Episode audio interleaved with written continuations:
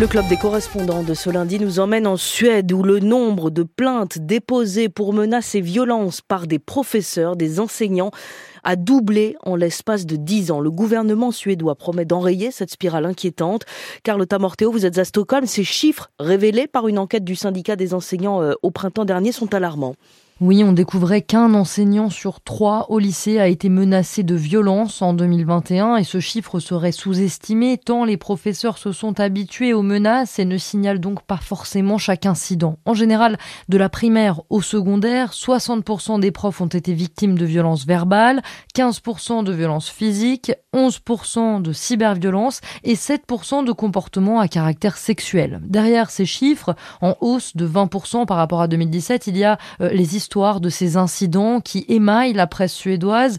Quelques titres pour vous donner une idée. Un élève frappe son professeur et lui casse le nez. Un prof se fait cracher dessus au visage. Un CM2 lance un pot de fleurs dans la tête de l'enseignant. Des conditions de travail si dégradées que 16% des profs déclarent qu'ils envisagent de quitter la profession à cause euh, de ces violences. Et ce qui est particulièrement troublant, c'est que les problèmes d'agressivité concernent de plus en plus des enfants très jeunes dès la primaire. Et un de ces incidents, Carlotta, s'est transformé euh, en véritable affaire, a été médiatisé au niveau national. Ça s'est passé en mai dernier dans un collège public d'une petite ville du sud de la Suède. Oui, pendant euh, la récréation, un élève de 16 ans tourmente un de ses camarades, plus jeune que lui, légèrement handicapé. Le professeur de langue intervient, le jeune harceleur ricane, puis menace de le rosser avant de pousser l'enseignant au niveau de la poitrine.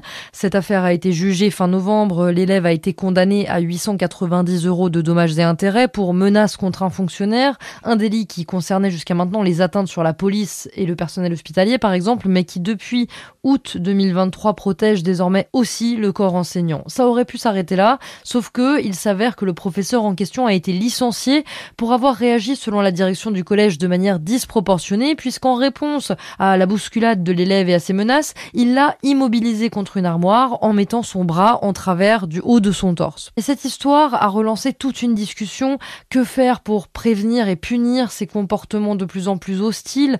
Comment restaurer une forme d'autorité des enseignants dans un pays où les élèves tutoient les profs et où certains estiment que l'accent mis sur l'autonomie et le bien-être des élèves a induit un manque de cadres et de repères pour les enfants. Selon euh, les syndicats, le fond du problème, ce sont les coupes budgétaires et notamment le fait que les postes d'assistants scolaires ont été supprimés alors qu'ils permettaient de soutenir les professeurs et de mieux accompagner les élèves problématiques. Et quittons la Suède. Merci Carlotta Morteo pour rejoindre Nicolas Roca en Corée du Sud où le mal-être des enseignants prend une ampleur considérable. Une série de manifestations a mis en lumière le harcèlement, les violences que les enseignants sud-coréens subissent de la part des parents comme des élèves. Oui, l'été dernier, deux événements particulièrement choquants ont marqué le pays. D'abord, l'agression violente d'une professeure par un de ses élèves qui l'a frappé plusieurs fois au visage. Et puis le suicide d'une jeune enseignante de 23 ans, victime selon sa famille et les syndicats du harcèlement de parents d'élèves. À la suite de cette dernière tragédie, les professeurs sont descendus dans la rue pour dénoncer leur incapacité à travailler dans des conditions acceptables. 우리가 아이들에게 Quand on explique aux enfants qu'il faut s'appliquer pour écrire, rester calme, s'asseoir sur les sièges, toutes ces choses qui sont considérées comme des pratiques éducatives normales, on peut être accusé de maltraiter émotionnellement les enfants.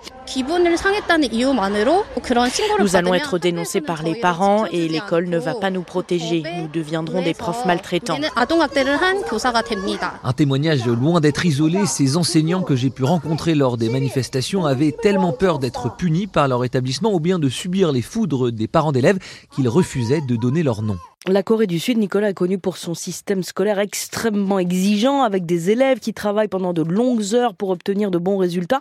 Comment est-ce que le rapport de force a pu s'inverser à ce point? En effet, historiquement, la figure du professeur était très respectée et les règles envers les élèves très strictes. Ils pouvaient même subir des châtiments corporels de la part de leurs enseignants. Mais depuis une vingtaine d'années, plusieurs réformes ont été mises en place pour protéger les enfants. Celles-ci seraient même allées trop loin, à en croire les enseignants, à tel point qu'ils sont désormais tétanisés par la possibilité de faire l'objet d'une plainte de parents d'élèves pour contrainte émotionnelle et d'être immédiatement mis à pied ou bien suspendus. Ce qu'il faut savoir, c'est qu'en Corée du Sud, la compétition scolaire est très intense et les enjeux éducatifs absolument centraux. Les parents investissent en moyenne 300 euros par mois dans des établissements qui offrent des cours supplémentaires, ce que l'on appelle des hagwon. Les élèves travaillent entre 12 à 16 heures par jour pour se démarquer. Alors ces sacrifices financiers ou bien personnels ont créé un environnement de stress pour les parents comme pour les élèves qui semble désormais s'être traduit par une forme de maltraitance des enseignants.